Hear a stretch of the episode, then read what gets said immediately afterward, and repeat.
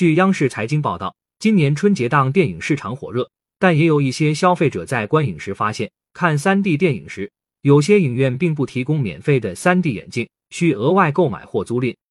北京部分影院看 3D 电影要自行购买或租赁眼镜。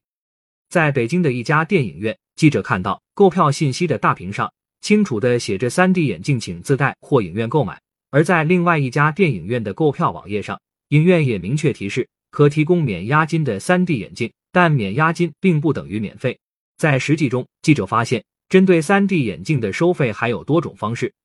北京某影院工作人员。高清的 3D 眼镜收费五个小时是二点九八元，普通的 3D 眼镜免费。记者在网络投诉平台上发现，针对影院没有免费提供 3D 眼镜的投诉达到两百四十四条，其中二零二三年一月的投诉量较十二月份投诉量环比增长百分之一百二十六点六，占到总量的百分之十五。在现场，不少消费者也表达了不理解。北京消费者，3D 眼镜本来是电影院配套的一个设备。为什么要观影人买？业内人士，影院希望降低成本，3D 眼镜不再免费。影院为何不像以前一样主动提供免费的 3D 眼镜？3D 眼镜收费又是否合规？记者在票务平台发现，对于不再提供免费 3D 眼镜的做法，影院给出的说明大多数是出于防疫和卫生方面的考虑。业内人士透露，影院希望降低成本、增加利润是 3D 眼镜不再免费的主要原因。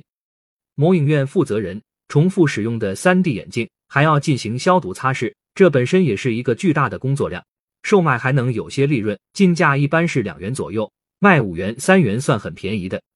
早在2019年，中国消费者协会官方微博曾就看 3D 电影要自费购买 3D 眼镜问题发声，认为该行为是影院自行将自身应当承担的服务义务拆分开来，转嫁给消费者，属于典型的不平等格式条款。涉嫌违反消费者权益保护法。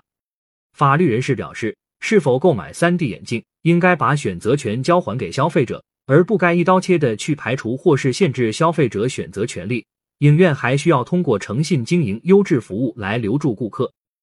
喜马拉雅语音合成技术，让您听见更多好声音。